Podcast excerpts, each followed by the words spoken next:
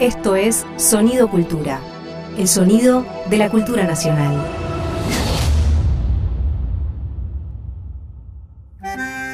Un perfume de arrabal flota en el aire de la radio. Un farol se enciende en una esquina huérfana. El fuelle se lastima por dentro y sangra en la noche. Una moneda rueda hacia su destino trágico. Veinte centavos por un alma tanguera. Dolores Solá y Hernán Lucero en Eche 20 centavos en la ranura. Un contenido del Ministerio de Cultura.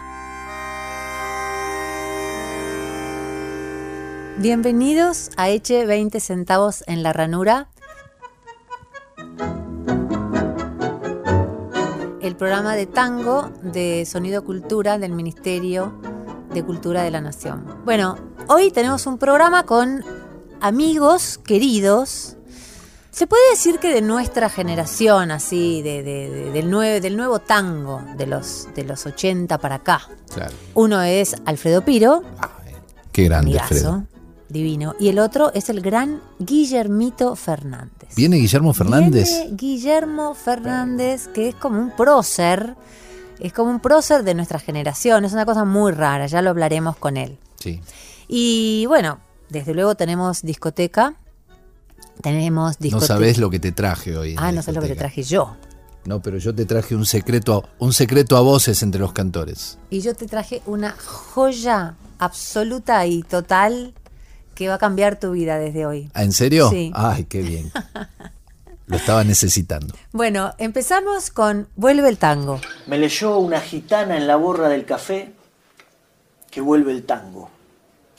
Y que vuelva nomás si está en su casa bienvenida de mates y gorriones, bienvenida de vinos y de farra, por su primer amor, que fue milonga, de su primer amor, que fue guitarra.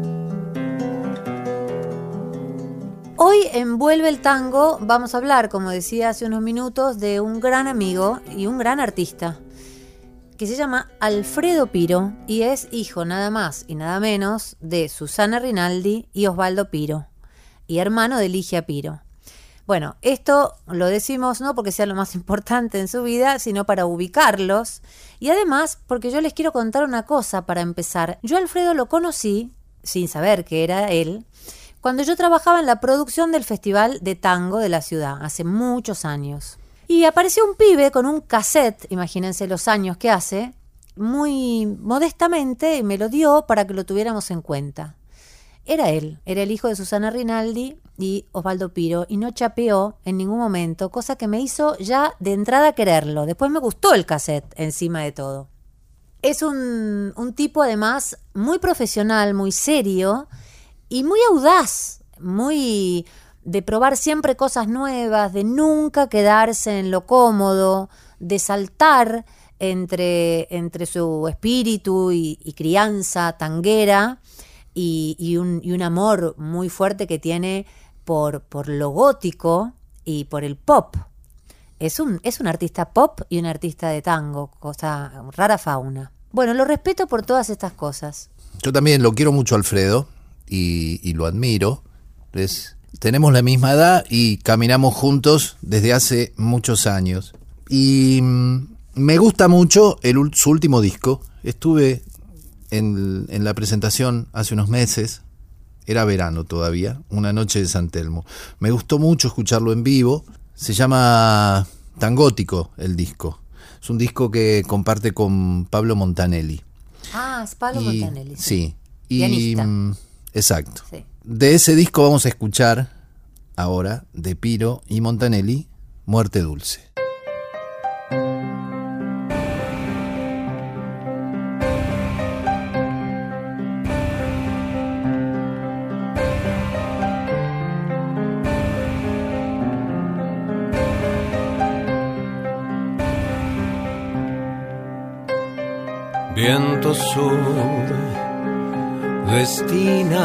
La cruz del sur, desnuda esta soledad que abriga hoy mi corazón. Suelto sin un par, del mismo palo sin más cabos para atar. Pálido espectral, amor en huesos, queja el beso del final. Esta soledad es la constancia de lo que faltó. Es el fulgor que alumbra lo que ya no está. Un nuevo temor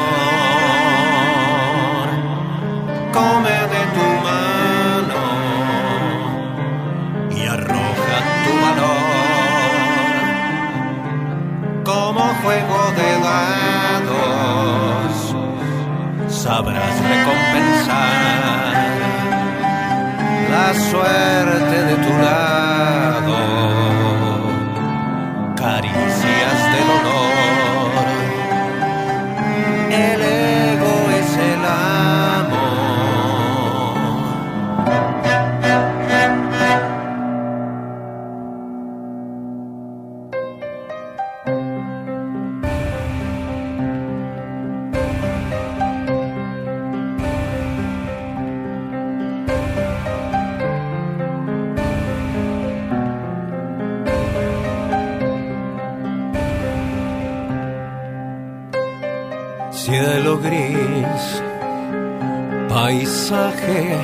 de cicatriz. Ningún tiempo tiene edad, ni tiene sol, mi soledad. Muerdo por hablar, el eco seco verso, hueco terminal pálido espectral, amor en huesos queja el beso del final. Esta soledad es la constancia de lo que faltó. Es el fulgor que alumbra lo que ya no está. Un nuevo temor come de tu mano y arroja tu valor como juego de dados. Sabrás recomponer un sueño suburbano. Caricias de dolor crepúsculo interior, crepúsculo interior,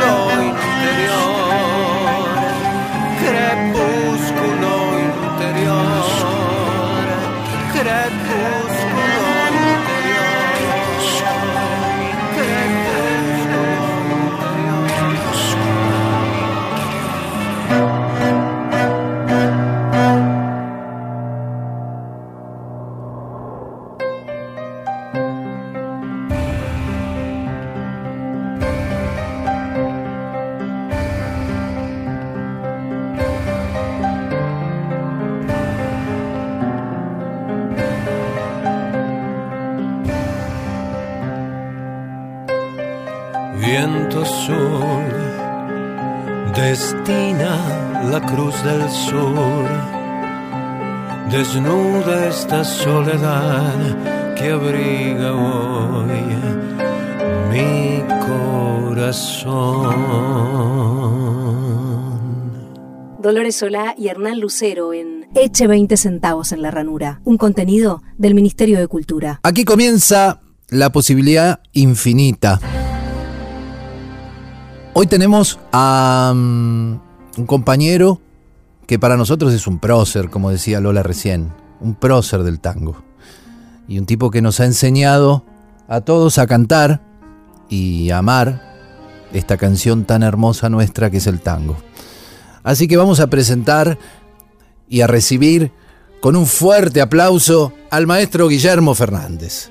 Eh, Hola Guille. Muchas gracias por lo de esos aplausos, por Oh. maestro. ¿Qué haces, Guille? ¿Cómo andás? Hola Hernán, hola Lola. ¿Qué ¿Cómo están? tal? Bien. Vos, cuando todos andábamos boludeando con el chupete, vos ya te habías avivado de que el tango era la posta. Y mirá, yo a los ocho años cantaba en una cantinita de Floresta en la esquina de Álvarez Jonte y Boyacá. El rincón de los artistas. Exacto, y allí cantaba el Polaco, Floreal Ruiz, Alberto Morán, todos estaban ahí, ¿no? ¿Vos cantabas en el rincón de los artistas, Guille? No sabía eso. Sí, sí, sí, yo tenía ocho años, canté como un año ahí. No, no puedo de- creer. de- del gran Carmelo Forastieri.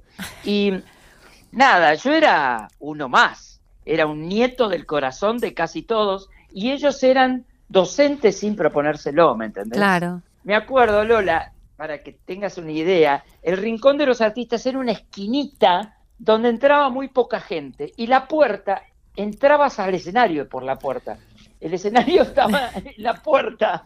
Entonces, este, había noches que éramos más cantores que gente. Nos estás dando el- la, la punta del ovillo, digamos, para empezar a, a desarrollar esta charla con vos. Habíamos pensado un poco en charlar eso con vos, Guille, en que nos cuentes qué diferencias encontrás en el mundo del tango, pero incluso en el negocio del tango, ¿no? Entre aquellos años, cuando vos empezaste, y qué fue pasando con el correr de los años. A propósito, quiero hacer un paréntesis, ya que Sí. yo no sabía, la verdad es que no sabía, Guille, que vos cantabas en el Rincón de los Artistas. Pero Sí. ¿saben quién cantó por primera vez en el Rincón de los Artistas después de muchos años? ¿Saben quién? no. Nelly Omar. Nelly Omar. Totalmente. Nelly Omar, que estuvo 15 años sin poder cantar por cuestiones políticas, volvió a cantar en el Rincón de los Artistas, repito, después de 15 años sin poder trabajar. Ah. Por ser peronista, Sí, yo- claro. Por ser peronista. Estaba, estaba Nelly Omar, estaba con el grupo de guitarristas de José Canet. De José Canet, Ahí. claro. ¿Y A vos mí te me la contó cruzaste? Nelly, ahí empezó Sí, sí, Nelly, sí, sí. ahí empezó Nelly a usar su poncho. ¿Y saben por qué? Porque no tenía pilcha. Porque no tenía pilcha. Claro, sí. Porque no tenía un mango para comprarse pilchas. Entonces una amiga que tenía un poncho le dijo, ¿por qué no te pones este poncho? Bueno, y así empezó. Así Bueno, que también te la cruzaste a Nelly. Ahí. Sí, Nel- Nelly Omar me llamaba todas las semanas hasta semanas antes de morirse. Pero tenía conmigo una relación de amor-odio. O sea, me llamaba por teléfono, chicos, para cagarme a pedos. ¿Por qué motivo? Me decía, te vi en la televisión cantando como dos extraños. Parecías un extraño más. ¡Ah, ¡Qué mala! Estás muy puto cantando. ¡No! ¡Qué vieja jodida! En realidad eh, era, era puro amor. Era No divina. sé si me entendés. Era la forma de demostrarme Claro. de que ella quería este, solucionar mis problemas. Claro. Era brava, lo que pasa es que era brava, claro. Era brava, pero yo la amaba, la amaba. Y ella también a mí, pero me llamaba todas las semanas para cagarme a pedo. ¡Qué honor! Entonces yo, yo le decía, eh, Nelly, mirá que yo te adoro. Y si vos me llamás todas las semanas porque me viste, es porque también me querés. Sí, yo te quiero, pero eso es otra cosa. ¡Qué divina! Una vez me dejaron en la puerta, de- en, el, en, el, en el buzón de mi casa, una carta que decía Nelly Omar. Entonces yo dije, bueno, la agarré y dije, se la voy a, se la voy a llevar. Y averigué el teléfono y la llamé. Y le dije, buenas, ¿cómo le va? Mire, dejaron en, la, en el buzón de mi casa, equivocado, una carta para usted. Y sin querer se me ocurrió, yo dije, yo también soy cantante de tango, ¿para qué? Ahí se puso a la defensiva, me cortó el rostro y me dijo, tráigasela al portero y eso fue todo. Qué lindo. Guille, y volviendo a la charla, o a la pregunta, ¿qué crees vos que fue pasando desde aquellos años 70 cuando, cuando vos empezaste a tallar en el mundo del tango? ¿Qué fue pasando con el género? ¿Qué fue pasando con el, con el negocio, digamos? Con lo que, con, Mira, con lo que llamaríamos el- el business del tango. En los finales de los 60, yo eh, podía, entre los 60 y los mediados de los 70, podía interactuar con todos. Eh, así conocí a mis maestros, ¿no? A, a Roberto Grela, el maestro de guitarra, a mi profesor de armonía, instrumentación y dirección, el querido, gran compositor Sebastián Piana, a mi maestro de canto, que era Alberto Marino, ¿no? Que era, era dueño de una técnica vocal excelente, y a dos maestros fundamentales de mi vida artística que fueron Aníbal Troilo y Lucio de Mare, ¿no? Entonces me parece que lo que pasaba en esa época, había más interacción con gente del género. Yo lo que veo ahora es que los artistas del género se hacen como pueden, como van pudiendo. O sea, no es lo mismo escuchar un disco de Morán que verlo a Morán, como lo veía yo todas las noches en el Rincón de los Artistas, cómo agarraba el micrófono. Él agarraba el micrófono Yure Grande con su mano derecha y no lo soltaba. Y parecía como que le estaba cantando a la cápsula. Y a mí todas esas cosas me quedaban impregnadas, me, quedaban en la piel. Entonces, eh, por eso yo te decía al principio de la conversación, que eran docentes sin, sin proponérselo. Eso ahora, eh, yo veo que las nuevas generaciones se van armando entre lo que a ellos les parece que pasó o sus nuevas tendencias, que también son buenas. No quiere decir que las nuevas tendencias sean malas, pero yo creo que eh, yo tuve la suerte de ser la generación intermedia y esa generación intermedia, eh, los que tuvimos la suerte de, tenerlos, los aprovechamos al máximo. Guille, ¿y a qué atribuís esa, esa interacción que se daba cuando, cuando aquellos años y, lo, y que no sucede hoy? Mira, yo tengo una teoría que realmente no es una teoría mía, sino es de mi querido amigo Gustavo Varela, el gran filósofo tanguero. Yo creo que el tango tiene mucho que ver con la historia social y política de la Argentina, definitivamente, desde el año 1880 hasta el 2021. Si nosotros empezamos a, analizar ¿Dónde empieza la, gran decadencia del tango? En el año 55. En el año 55, cuando aparece la revolución fusiladora, se empiezan a callar voces. Entonces, eh, las orquestas empiezan a hacer sextetos, los sextetos empiezan a hacer tríos, los tríos dúos. Los cantores ya son, no son cantores de orquesta, son cantores solistas que cantan con una guitarra. Cada vez hay menos compositores, porque no nos olvidemos que los compositores del 50 eran unos compositores con, además de un alto contenido poético e intelectual, tenían un peso político realmente muy importante y la diferencia de, otros era que ellos bajaban líneas sin ser proselitistas. O sea, qué sé yo, Cátulo Castillo en el año 56 escribió Cerrame el ventanal que quema el sol su lento caracol de sueños, ¿no ves que vengo de un país que está de olvido y siempre gris? Eso era una manera de decir, fíjate cómo estamos, estamos en un país gris. Y nada, el tango, eh, esto me lo dijo Cátulo a mí, el tango Desencuentro, me dice, toda esta parte la escribí pensando en Evita, quisiste con ternura, y el amor te devoró de atrás hasta el riñón. Se rieron de tu abrazo y ahí nomás te hintieron con rencor todo el arpón. Esa es Eva, me dice.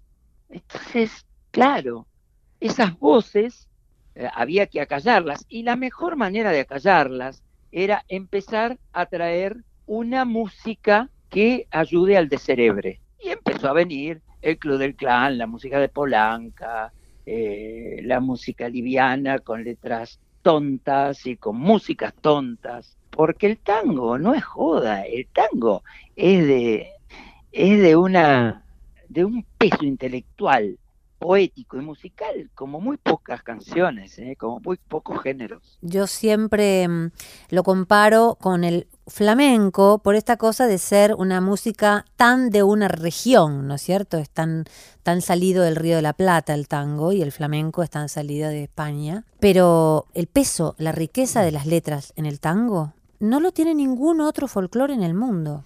No, no, es verdad, es verdad, Lola. No hay, no hay folclore en el mundo que tengan. El, el folclore nuestro también, ¿eh? las canciones de Atahualpa, las canciones de, este, de, muchos compositores, ¿viste? De Hamlet Lima, Quintana. Mm. Estamos hablando de gente muy seria, ¿viste? Sí, este, sí. Esas canciones.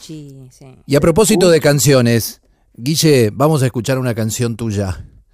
Vamos a escuchar Llévame Overo Viejo y cuando volvemos nos contás de qué va la canción. Dale. Adelante.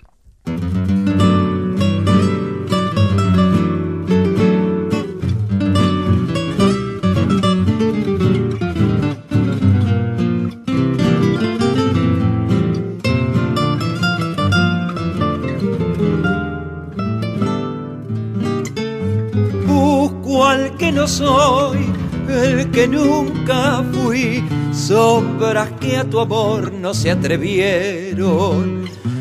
Nubla mi razón, tu recuerdo gris, lo que quise ser pide un consuelo. Se puede perder un amanecer, lágrimas que un día yo no pude contener.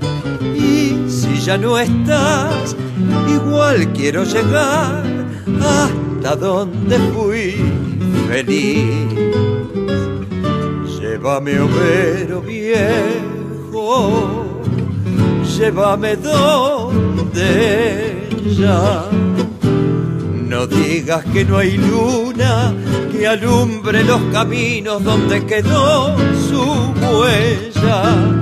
Llévame, overo bueno, hasta el umbral del tiempo, cuando la vi venir, sembrando gestos solo para mí.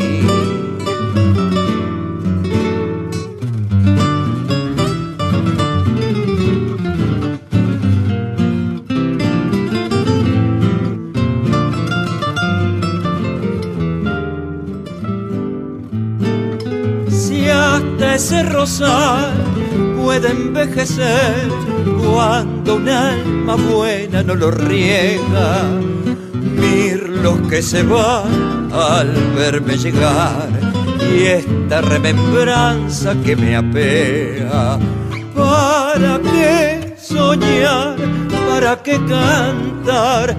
Si mi esmero ni siquiera encuentra ese lugar, llévame, overo fiel, hasta el aroma aquel de jardines en sus pies. Trai, la, la, la, la, la, nero, la, la, la, la, la, la.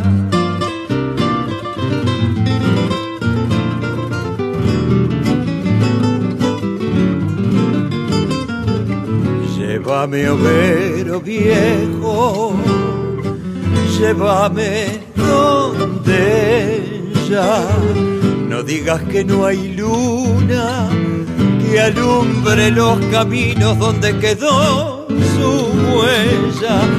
Llévame, overo bueno, hasta el umbral del tiempo cuando la vi venir, sembrando gestos solo para mí.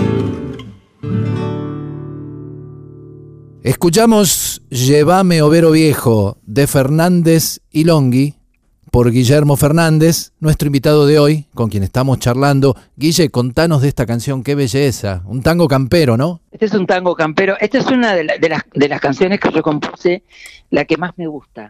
Eh, fue muy raro, porque me levanté un día a las 4 de la mañana con toda la melodía en la cabeza, completa, completa del tema. Y me senté en la computadora, abrí el, el Sibelius y le empecé a escribir, pero como si me, me lo hubieran dictado, con los acordes, todo. Y dije, pero ¿cómo es esto? ¿Qué pasó? Entonces, al otro día me, me- me volví a dormir, como a las cinco y media de la mañana, al otro día me levanté y la volví a escuchar y dije, esto debe ser afanado de algún lado. Y empecé a buscar y no era robado de nada, muy raro. Y lo llamé a Luis Longhi y le digo, tengo una canción que ya está hecha, ya está compuesta y ya tengo eh, la, la- la segunda parte dice, llévame, overo viejo, llévame donde ella. Laray, lararara. Qué lindo que es eso, Tengo- llévame donde ella, qué lindo que es. Ese, dijo- ese modo tan criollo. ya tengo la, la letra. A la hora me llamó con la letra escrita. Yo dije, estas cosas no son normales, ¿me entendés? Claro. Qué lindo. A mí me da una sensación, no es que vos no es que vos encontrás la canción, la canción te encuentra a vos. Tengo la sensación como que la canción está en algún lugar. Es Está en algún lugar del sentimiento y la podría haber hecho otro, pero la canción te encontró a vos, hermano. Y te bueno, lo encontró a vos, sabemos, la sentiste nosotros, vos y la somos- cantaste vos. los tres somos compositores, sabemos que eso nos pasa permanentemente. Ahora, también tenemos el oficio del compositor. Lógico. Yo, yo ahora estoy escribiendo la música de un corto eh, de, en Bélgica, para Bélgica. La música completa es muy corta, el corto dura 12 minutos. Entonces estoy escribiendo toda la música y la tengo que grabar aquí. Yo no, no, no estaba inspirado cuando me dijeron tenés que hacerlo. Entonces me senté y, y lo, estoy lo estoy escribiendo. También es como un oficio, ¿no? Claro, sí, sí.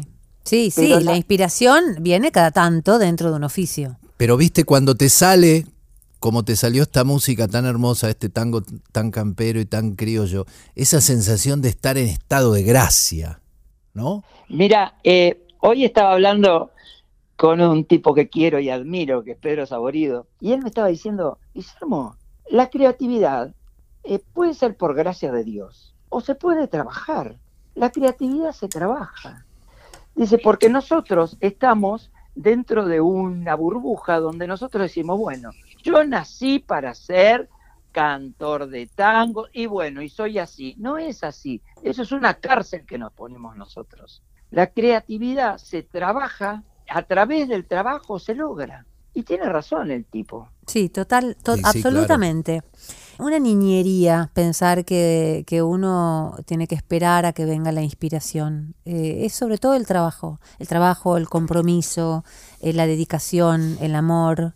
Y cada vez llega más la inspiración cuando uno se dedica así. Totalmente. Guille, vos tenés, vos tenés una rutina de trabajo, o sea, eh, te levantás y haces tal cosa y trabajas tantas cosas, no sé, tanta, tan- tantas horas, te sentás en No. la compu y escribís, agarrás la viola y cantás o no, o no, no, para nada, para nada. Y entonces, Eh, ¿cómo, cómo, cómo, cómo trabaja el, el Guillermo Eh, productor, el yo Guillermo? Cuando tengo ganas de escribir una canción, me siento, la escribo. Cuando Ah, me viene la inspiración, me siento, la escribo. Si tengo trabajos que hacer, yo escribo canciones para otros, hago producciones para discográficas para otros, hago arreglos musicales para otros. Ahora, ahora estuve muy ocu- ocupado el mes pasado haciendo arreglos musicales de un disco que tengo la idea de hacer un disco con una orquesta de tango, pero tipo del 60. Esas orquestas olvidadas, viste, Eh, como eh, este Juan José eh, Juan José Paz, como no sé, como Cholo Mamone, como Ah, Cholo eh, Mamone, eh, qué capo. como mm, Pepe Libertela, Claro. estas, estas orquestas retangueras que grababan Ocupo, que grababan con, Cupo, con qué Morán, capo. Con, con, no sé, eh, con Montero, esas orquestas brutas, animales, así que iban al frente. Y estoy haciendo arreglos de un disco de tango en esa onda. Y nada, cuando me pongo, me pongo, me siento y lo hago. ¿Esos arreglos tienen bandoneones rabiosos o tienen, o tienen más bien la inspiración de las cuerdas?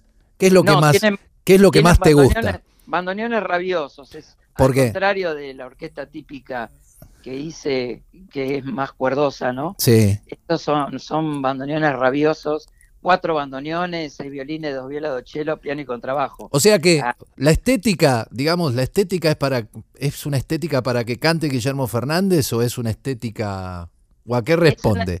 Es una estética para que yo cante, porque cuando yo hice eh, la orquesta típica Guillermo Fernández, yo era un instrumento más de, de la orquesta. Sí. Entonces hacía los arreglos y, y yo eh, era uno más. Eh, interactuaba en el medio de, de todo el arreglo. Era Sí. como las orquestas típicas del 50. Esta Claro. no.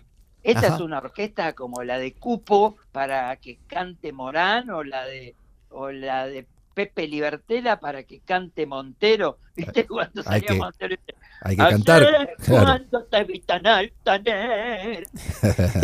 moría, moría con esos tipos, me moría. Es que son, un- son claro, son aplanadoras esas, esas orquestas. Aplanadoras. Son aplanadoras. ¿Sabes qué es lo maravilloso? Que sos como un embajador para nosotros de esa época, un embajador vivo y joven, Y es increíble porque no te chupó el pasado. Estás acá, estás con nosotros, estás totalmente ayornado, tenés muy pocos años más, en mi caso, que yo.